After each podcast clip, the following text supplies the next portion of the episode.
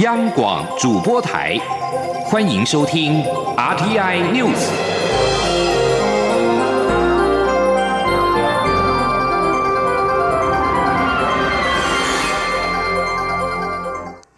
各位好，我是主播王玉伟，欢迎收听这节央广主播台提供给您的 RTI News。今天是二零一八年十一月二十八号，新闻首先带您关注国家的能源政策。行政院长赖清德二十七号在立法院答询时表示，如果要以空污为标准，最好的能源就是核电。行政院二十七号晚间表示，尊重这一次选举的公投结果，将废止电业法第九十五条之一，依照全民公投结果，不再为非核家园设定二零二五年的期限。但行政院发言人古拉斯尤塔嘎在二十七号也表示，政府依然可以积极开发再生能源，重点是电力要足够，供电无虞。至于是否需要重启核电厂，古拉斯表示已经请相关部会重新评估能源政策。他强调，行政院尊重公投结果，没有不尊重民意。国民党立委林维洲二十七号在立法院会质询时质疑，行政院宣称会执行公投的结果，但是行政院发言人古拉斯却又表示，二零二五年非核家园目标不变，政府的立场是否前后矛盾？赖清德表示，反核者的共同信念是非核家园，但是因为核一、核二、核三的除役日期，自然而然变成了二零二五年非核家园。公投的内容是有关政府在电力稳定供应的情况之下，继续使用核一、核二、核三的可能性，没有强压要在二零二五年之前废除核电，但是并不是不能建立非核家园的目标。对此，以核养绿公投提案人黄世修认为，政府释出了善意，但还是会看政府后续行动来决定是否要提重启核四公投。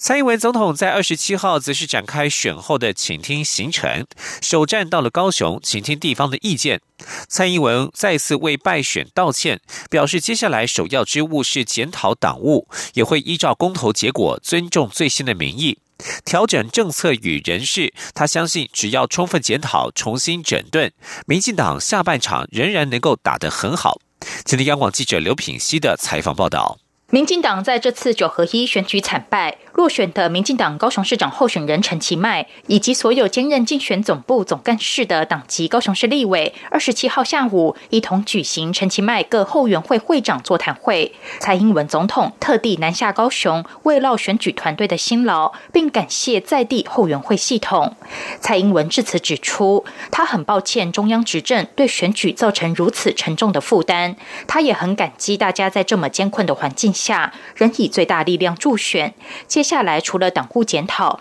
也会进行政策与人事调整。他表示，首先要做的当然是党务调整。他已经辞去党主席一职，二十八号中执会就会产生代理党主席，新的主席也会尽快到位。他希望在下一阶段的领导与党务处理，能够由中生代扮演最重要的角色。蔡英文指出，在公投几个议题通过、新的民意产生后，政府也要调整目前施政的政策，必须尊重最新的民意，在人事上也是如此。他说：“另外就是，呃，公投的这几个议题，呃，通过以后，我们也必须去检讨一下，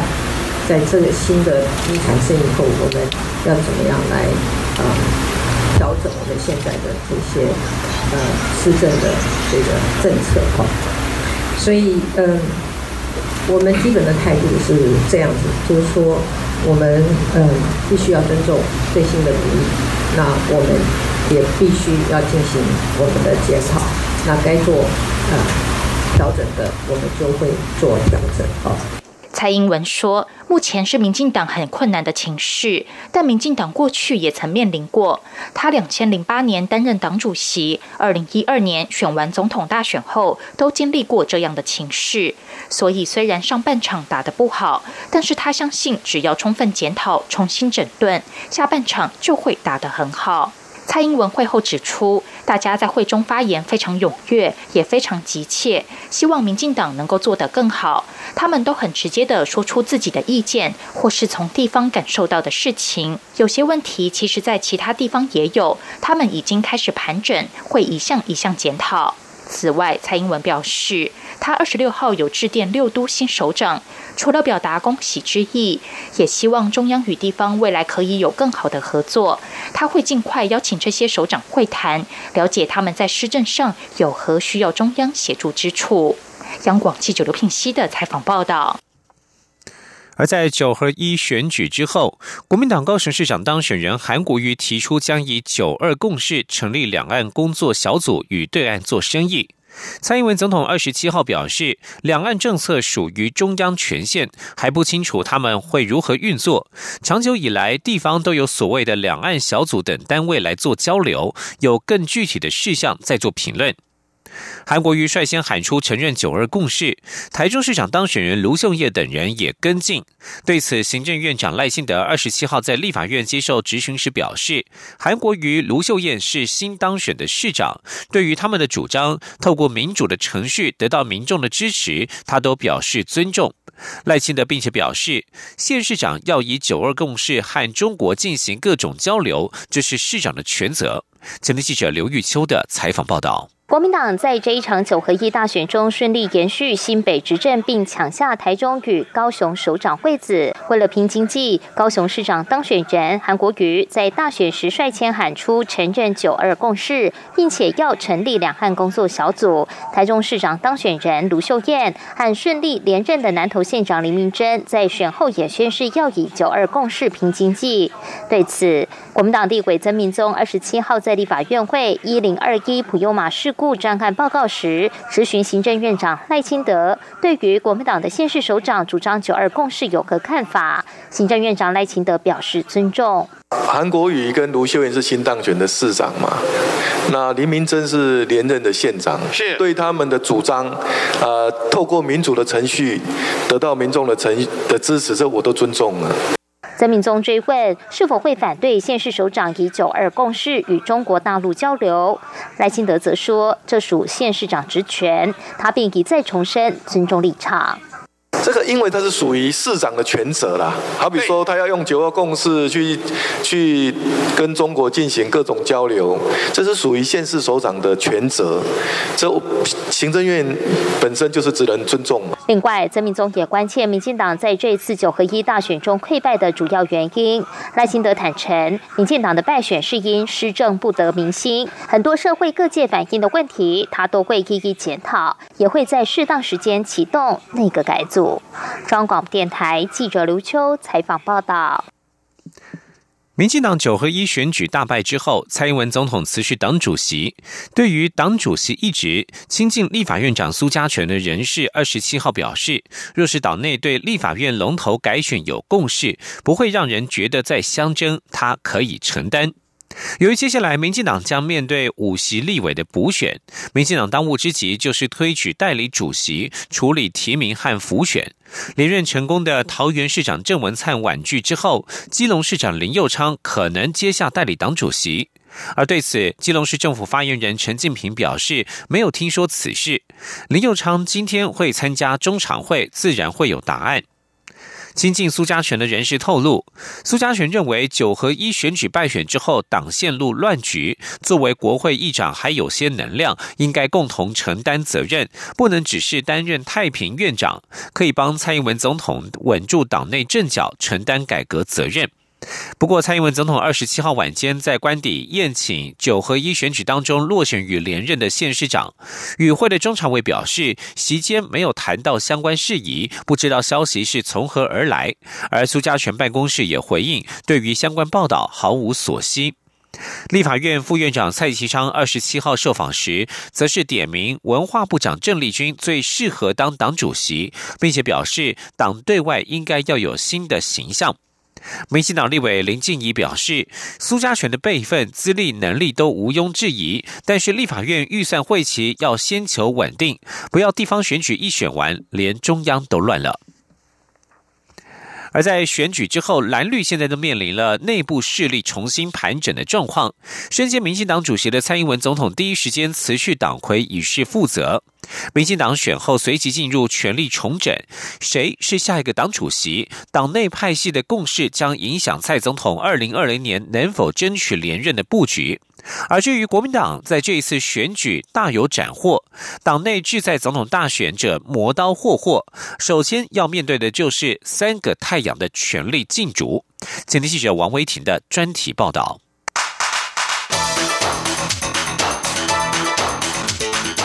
专题报道。民进党九合一选举结果不佳，执政版图大幅缩水。身兼民进党主席的蔡英文总统，开票当晚立即辞去党魁，为选举结果负责。民进党内选后，除了检讨败选原因，当前的难关是接班问题，谁是下一位民进党主席？在蔡总统辞去党主席后，民进党内中生代接班声浪四起，桃园市长郑文灿以及陈其迈和林佳龙都被点名是党主席合适人选。不过，郑文灿表示无意代理党主席，由谁接下党主席的棒子，态势仍不明朗。但是世代交替的列车已经启动，党内立委主张中生代必须承担更多责任，且要让民进党有新风貌。民进党立委李俊毅说。整个的选举，包括民进党支持者也出现一个很大的世代落差。嗯，哦，我们过去的支持者，呃，确实现在呈现老化。那年轻人这一次对民进党是非常讨厌。好，那所以中生代必须扮演起如何这个串联这个呃世代之间的差异的角色。那我觉得，呃，我们有必有有这个责任哈，跟呃这个年轻世代更加的说明民进党的理念在哪里，价值在哪里。那这个部分确实我们在过去两三年内做的比较不够。东海大学政治系教授沈友忠指出，行政院长赖清德口头请辞后留任，可见民进党目前是党务重整第一，政务调整是第二阶段。沈友忠说，下一位民进党主席必须是派系共主，否则奢谈二零二零总统大选布局。那第一个阶段党务的部分，秘书长跟党主席都辞了，蔡英文跟洪耀福都下去了，所以我们可能要看二零二零的话，第一个要先看谁能够顺利的。搞定民进党的派系，然后在派系里头得到一个共识，先成为新的共主，这是一个趋势。如果没有办法产生这个人选的话，那二零二零还是别还是不用不用讲。总统辞了以后，派系要怎么样推出新的共主，要怎么样能够达到默契哦？那这个是呃，我觉得短时间之内可能看不太出来。选举的结果像是一场海啸，党内百废待举。东吴大学法律系副教授胡博彦分析，距离总统大选时间不长，民进党必须在短时间内重新获得选民的认可，否则二零二零年延续执政将成为挑战。胡博彦认为，与其讨论党内接班，更重要的问题应该是施政检讨。他举例，民进党在农业县全盘皆输，蔬果价格剧烈起伏，政府的农业政策到底出了什么问题？胡博彦说：“那要问的是说，我们这三年来农业政策到底是不是像农委会自己宣传的那么成功？农农民呢，不是不喜欢民进党，是恨民进党，所以整个农业区其实包含台南都输掉啊。”行政院长赖清德选择留任，也承诺将检讨政策，且会依法回应公投结果，并与立院党团加强沟通。胡博彦认为，明年度中央政府总预算已经送立法院，政策不会全面性改弦更张，而是在预算分配下小幅调整。他指出，未来行政院在能源政策的检讨与调整，将是民进党政府如何回应民意的观察指标。胡博彦也指出，在党务系统为败选负责后，仍有政务系统应该承担选举责任的检讨声音，但同样也面临接替人选的问题。所以说，就变成一件事情，就是说，你现在没有手上没有现成可以做行政院长的人嘛？我是，我觉得，所以说党主席这件事情，我觉得对他们来讲还不是重点，先找行政院长才是重点。戴记者，戴记者在。这一件事情上面，他虽然责任了，可是我觉得很多人还是对赖清德不满的。可能说只有蔡英文做，然后赖清德是没有做错什么事情的。至于在这次选举颇有斩获的国民党，党内掀起新一波的权力竞逐。国民党在县市长选举攻城略地，外界认为现任党主席吴敦义角逐二零二零年总统大选更进一步。而国民党新北市长候选人侯友谊的得票破百万，现任市长朱立伦被视为浮选功臣，且新北市顺利交棒，外界认为朱立伦已经奠定政治基础，可能再战二零二零。除了吴敦义和朱立伦，在这次大选刮起旋风的韩国瑜，则成为蓝营新窜起的势力。沈友忠表示，国民党从两个太阳变成三个太阳，该如何定位韩国瑜，反倒成为国民党要思考的课题。造成了一个人可以拯救一个党的韩国瑜，要把它放到哪里？跟国民党的这种政治文化是格格不入，甚至在选前还选择跟吴敦义做一个切割。三个太阳哦，以前讲三个太阳还包含马英九，现在马英九比较确定是边缘化。那怎么解决朱立伦？怎么解决吴敦义？怎么解决韩国瑜？在他们三个里头去寻找一个新的新的一个默契哦，是要另外推一个呢，还是说这三个里头抓两个出来配？这个应该是国民党下一步要去想的问题。胡博彦指出，韩国瑜已成为国民党内最大的艺人派系，不论日后是否会被劝进更上层楼，韩国瑜所拥有的政治动能已经是最有分量的政治砝码，渴望左右国民党二零二零年提名布局。胡博彦也提醒，这次国民党一举囊括多数县市长席次，并不是肯定国民党，而是因为民众不满民进党执政。他说：“从韩国瑜攻下高雄市长宝座的结果可以看出，选民已经厌倦老派国民党的政治风格。国民党若再度重演宫廷斗争老套戏码，选民也不会买单。”中央广播电台记者王威婷专题报道。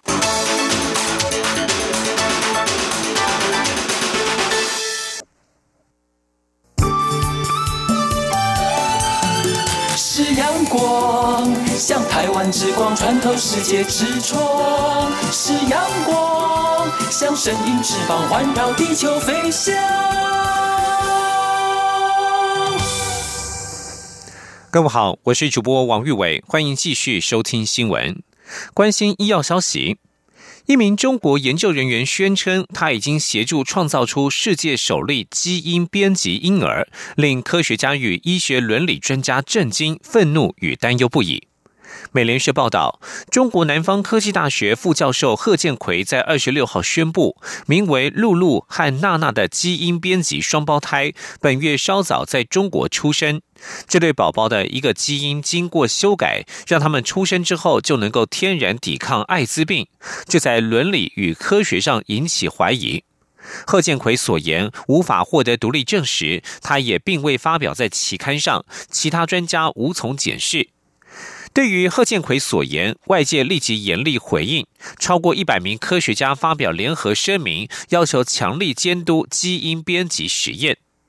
中国科技部副部长徐南平二十七号针对基因编辑婴儿风波表示，中国科技部高度关注此事，将配合相关部门展开调查，在进一步核实之后，将依法依规定严严肃处理，并且给社会一个交代。中国官方媒体新华社批评此案暴露了试验者违背学术伦理与学术规范，只有加强监管，才能够让新技术在生命伦理与规范的红线之内造福人类。焦点转回国内。今年的公费流感疫苗接连出包，尤其法国药厂赛诺菲上个月才发生单一疫苗异常，整批遭到停用。二十六号，赛诺菲又有四剂疫苗遭食药署检出有悬浮物，整批遭到退货。对此，台大医师李炳颖在二十七号表示，赛诺菲供应给全世界的疫苗都没事，只有在台湾接连出包，显示台湾把关严格，也证明上市的疫苗安全无虞。前天记者。吴丽君的采访报道。机关署今年向国光生技及赛诺菲两家药厂购买公费流感疫苗，不过从十月下旬首度发现一剂赛诺菲供应的成人剂型流感疫苗明显变色后，国光也有一剂幼儿剂型流感疫苗出现白色悬浮物。紧接着，食药署又在十一月二十六号发现四剂赛诺菲成人剂型流感疫苗有四支外观异常，内含黑。色悬浮物，将该批四十三万支全部退货。对此，台大医师李炳颖二十七号指出，公费流感疫苗接连出包是前所未见的情况。不过，由于都是单凭个别包装出现问题，因此不会是疫苗本身品质有瑕疵，而是针筒制造商出纰漏，导致有杂质进入疫苗中。至于为何赛诺菲供应给全世界的疫苗都没事，只有在台湾发现问题，李炳颖强调，这显示台湾把关严格，也证明上市的疫苗安全无虞。他说：“大家可以看到，就是说这个疫苗厂是国际药厂，他在其他国家都没有发现类似的事例，可是，在台湾我们发现了这样子连续几个事例，表示说我们的稽查是最严格的。然后现在在市面上我们可以打到的疫苗，你可以说是经过这种严格的审查以后才能够准许上市的疫苗，所以它的安全性是完全没有问题的。至于目前流感疫苗的供货情况，机关署副署长庄仁祥表示，截至十一月二十五号为止，公费流感疫苗已施打四百一十九万剂，到十二月底前还有一百零五万剂可以供应，其中成人剂型有九十一万剂，幼儿剂型有十四万剂。不过由于赛诺菲接连出包，因此成人剂型目前还短缺四十七万剂，将请疫苗厂商积极寻货或换货。中央广播电台记者吴丽君在台北采访报道。另外，流感高峰期即将来临，但是公费流感疫苗的接种却出现死角。台大医师李明颖指出，尽管国内学生及医护人员的接种率都超过六七成，但是流感重症的高风险族群，包括幼儿及孕妇，目前的施打率都偏低，尤其半岁到三岁的幼儿接种率甚至只有两三成。呼吁家长及孕妇要尽早施打，确保健康。全球穆斯林人口超过十六亿，预估到二零二五年人口数将占全球的三分之一强，也让国际清真市场备受重视。高雄市海洋局与国际穆斯林观光产业联合发展协会合作，展开全国首创由政府直接辅导业者进行清真认证的计划。成功获得认证的五家业者，二十七号齐聚台北参加成果发表会，展示二十七项水产品。业者估计，投入清真市场之后，每年营收至少可以增加新台币一千万元。前天记者陈国伟的采访报道：高雄市海洋局和渔业署合作，协助渔民及加工业者取得清真认证。截至今年十一月，共有五家业者二十七项产品获得清真认证，包含龙胆石斑、龙虎斑、虱目鱼、鲈鱼以及加工过的鱼丸、乌鱼子酱、鱼薯条等商品。协助辅导业者的国际穆斯林观光产业联合发展协会理事长马孝奇表示，大家经过四个月的努力，由马来西亚伊斯兰大学派出的清真稽核员现场审查，在通过文件审查、现场环境、产品确认等作业后，所有辅导的产品都取得清真认证号码，正式可进入清真市场。马孝奇提到，清真市场可以包含三大族群，其中在穆斯林市场，每年潜在商机高达二点三兆美元。一个是穆斯林市场，一个是旅游市场，你可以买到我们穆斯林的旅游的一些哈饭店啊等等。第三类就是一般广大爱好追求健康食材、可靠的食材的这个消费者。安永生技总经理何凤林说：“这次共有龙胆、石斑鱼排等五项产品取得清真认证，预估未来每年可增加新台币一千万以上的营业额。不过，他也提到，要取得清真认证真的不容易。”我们的设备加工设备的消毒，它就不可以使用酒精，那我们可能就要使用电解水、电解里面的酸性水来另外做消毒。比如说我们的鱼，它在进到我们的厂之前，它在鱼温这一端，它所吃的饲料，它饲料的添加是不是有猪油这些项目？其实这个花了不少我们时间去做这个认证。在西南向国家中，包括印尼、马来西亚、汶莱、巴基斯坦、印度及孟加拉等国，都有庞大的穆斯林人口。高雄市海洋局表示，所有辅导通过的产品，未来将在国际跨境电商平台阿拉丁 Street 上架，全球许多国家都能买得到。明年也计划在进军阿联等中东市场。中央广播电台记者陈国伟台北采访报道。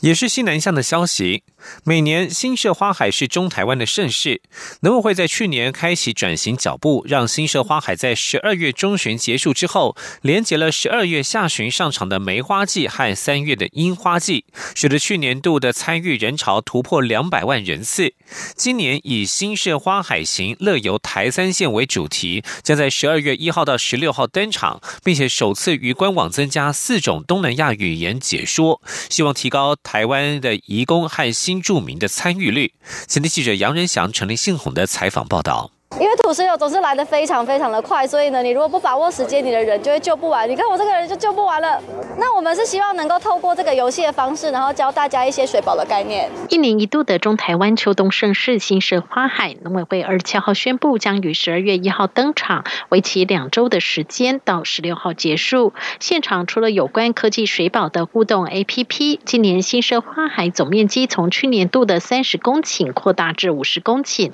增加的面积由农委会种苗改良繁殖场特别展示政府目前正在推行的大粮仓计划的作物和起源，以及种苗场如何长期以来守护健康种苗的供应链。种苗厂厂长张定林说：“呃，你们吃到的马铃薯大概是五年前我们从组织培养瓶子里边摇出来的啊。那包括我们的豇豆的无病毒种子啦，哈，还有现在杭菊正夯，在铜锣，在我们那个啊台东的卑南地区，现在是菊花季。你们可能不知道，将来健康种苗的供应也是由种苗厂来供应的。”今年花海景观面积扩大至二十公顷，虽然只有短短两周，这些花朵就会枯萎。不过，种苗厂从去年开始逐渐转型，和地方社区、学校以及休闲农业区链接。在新社花海结束后，接下来十二月底还有梅花季接替，在新社的梅花隧道供应游客，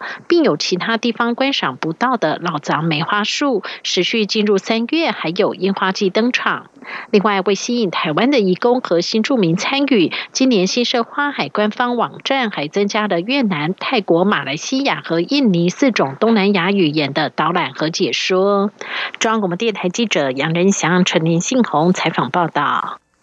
继续关心国际消息。韩国联合通讯社二十七号引述高层外交消息人士报道，北韩领导人金正恩愿意让国际检查人员进入位于宁边的主要核设施进行查核。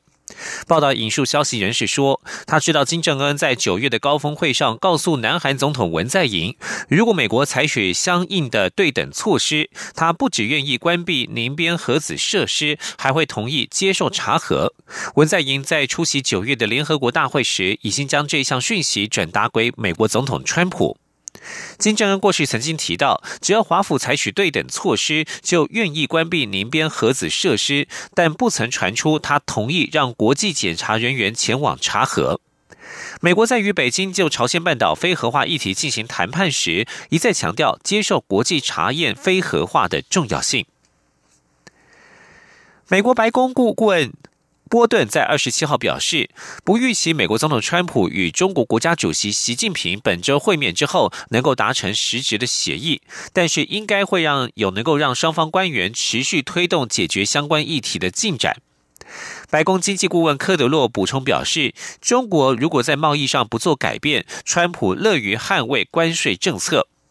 白宫二十七号举行新闻简报会，科德洛表示，川普认为美中之间达成协议的可能性很高，川普对此持开放态度，但必须以公平互惠为前提。科德洛表示，如果川协会之后中国人无法在贸易问题做出实质的改善，川普会乐于捍卫关税政策。除了明年可能将总值两千五百亿美元的中国产品税率升高至百分之二十五，也可能对另外一批两千六百七十亿美元的中国商品课征关税。中国驻美大使崔天凯接受《华尔街日报》的访问时表示，如果美中贸易战持续，整合数十年的全球市场恐怕会分裂。对此，科德洛不客气的回应说：“中国最好在相关问题上做出有意义的实质改变，对这个世界来说才是好事。”以上新闻是由王玉伟编辑播报。相关新闻内容，欢迎上央广网站点选收听。我们的网址是 triple w 到 r t i 打 o r g 打 t w。这里是中央广播电台台湾之音。